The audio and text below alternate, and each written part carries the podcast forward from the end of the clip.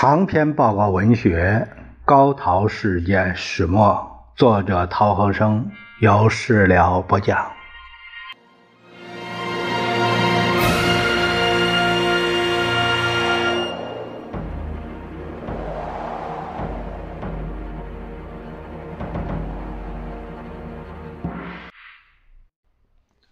我们看陶希圣先生致何资权的第二十五封信。写于一九四一年的十月十三日，资权兄借七日手书，至为钦佩。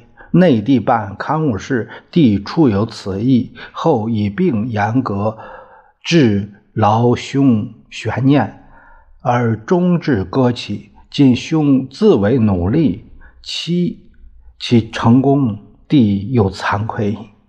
为国际通讯自十月中旬起已在内地出航空版，则独家发表其材料之事已不可能。又社内同仁在此地各方面拉稿正急，个人都忙于应付，故兄刊如向期，则似极难。此间日英文材料。除构成国际通讯内容外，尚有可用者。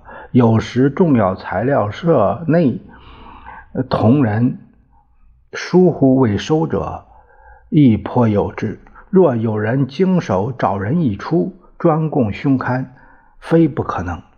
然兄当知此地为一都市，人皆忙于找钱，朕日昏沉，求有志向。有报复于党国者而不可得。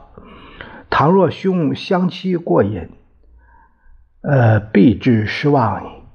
呃，至舍友，则人少而力分，虽有志，亦仅可以瞻望耳。此乃事实，不得不相告者。此见各报及新刊，因此甚望国内能闻者来稿。至为切迫。最近有一党刊正为找内地供稿而焦灼，兄期望此间供稿乎？程苍波先生来此粤语，即发现此间无写家，甚为懊丧。弟则居此久矣，故眼光放低，以此低眼光。则亦不过四五人可以执笔耳，如何如何？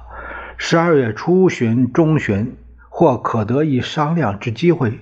弟亦乃欲请兄于资生为主要之人，以成一事。若弟在港用压力与精力，择取西文、日文材料，尚有可为。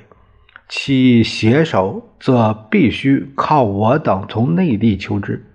弟甚愿届时能商得一结果也。此请尽安。弟西圣上十月十三日。呃，此四五人中写成文章能成自成体系而文字无需改篡者，至多不过一两人，而尚非甚佳者。如林奕欣，则你尚无比，然彼之文章仍被视为偏锋。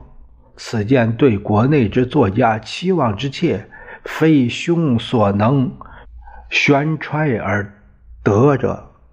然内地作家无材料，故水准亦低。此件虽有材料，但能接触而控制者，仍。绝无仅有，且求每日能看取报以为尽意者，亦绝无而仅有。中共有一大众生活，而我等岂无力与之抗衡？视之失望至于伤心之程度，尚何言哉？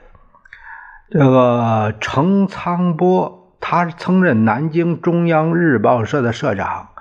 抗战时期任国民党中央宣传部的宣传委员，是这样的一个情况。我们可以看到，当时陶先生他这个呃国际通讯呢，就是缺乏人才，没人写稿，没有人能写稿，写稿的人太少，是这样一个窘境。